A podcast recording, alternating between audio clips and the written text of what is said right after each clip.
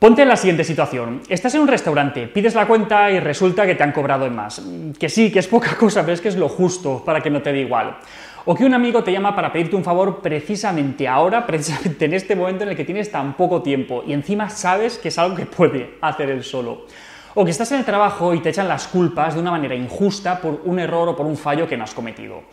¿Cómo reaccionar adecuadamente en este tipo de situaciones? Pues es lo que hoy vamos a ver.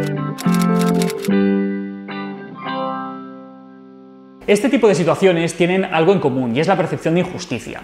Sentimos que algo no se está haciendo bien y que encima somos nosotros los perjudicados de esa situación, porque nos están cobrando de más, porque nos cuesta poner límites ante una petición que nos viene bien o porque nos están acusando de algo de lo que no tenemos la culpa.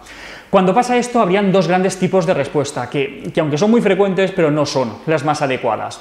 Por ejemplo, ante estas situaciones hay muchas personas que dan una respuesta pasiva, o lo que es lo mismo, agachan la cabeza, piensan, pues total, pues son cuatro euros, que tampoco van a ningún sitio, o bueno, pues nada, ¿qué más da? Pues dejo lo que estoy haciendo, le echo un cable y ya me acostaré más tarde esta noche haciendo lo mío. O mira, mejor me callo, no digo nada, no sé cosa, que se mosqueen encima me echen a la calle.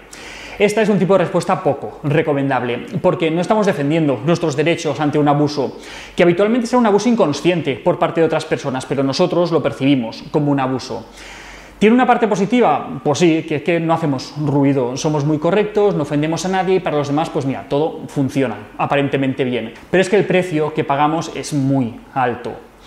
Luego habrían otras personas que responderían de manera agresiva. Son esas personas a las que nadie les toma el pelo y que encima se enorgullecen de decir, a mí es que nadie me toma el pelo.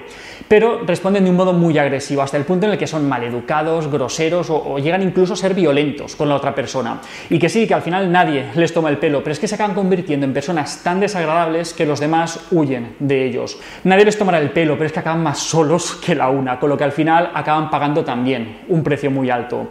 A que a ti tampoco te guste estar al lado de esa persona maleducada que, que la lía gordísima en un restaurante por 3 euros. Pues eso. Estas respuestas serían dos extremos de un continuo, que iría desde agachar cabeza hasta ser agresivo. Pero es que justo en el punto medio tenemos una respuesta que comparte los beneficios de cada una de ellas, pero que no tiene sus inconvenientes. Esa respuesta es la respuesta asertiva, la asertividad.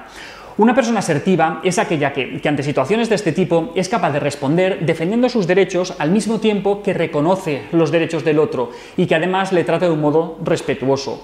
Por ejemplo, con los ejemplos que estábamos viendo, sería algo así como decir, mira, disculpa, es que creo que hay un error en la cuenta, por favor, ¿le podrías dar un vistazo? O cuando te llama tu amigo para pedirte ese favor que sabes que metiéndose en Google es capaz de hacerlo él solo. Mira, tío, lo siento, me encantaría echarte un cable, pero es que estoy súper liado haciendo esto, si acaso en otro momento. Un concepto relacionado con la asertividad es el de los derechos asertivos.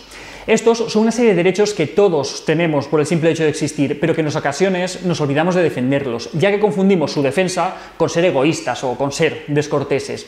Y la cuestión es que toda persona tiene derecho a ser quien es, a expresar lo que piensa y lo que siente, pero hay que hacerlo con el máximo respeto por los demás y por uno mismo. Algunos de estos derechos asertivos serían, por ejemplo, el derecho a decir que no, el derecho a cometer errores, a no seguir los consejos de los demás y muchísimos En una próxima píldora profundizaremos más en estos derechos asertivos, ya que en el fondo conocerlos es la base para que después podamos defenderlos.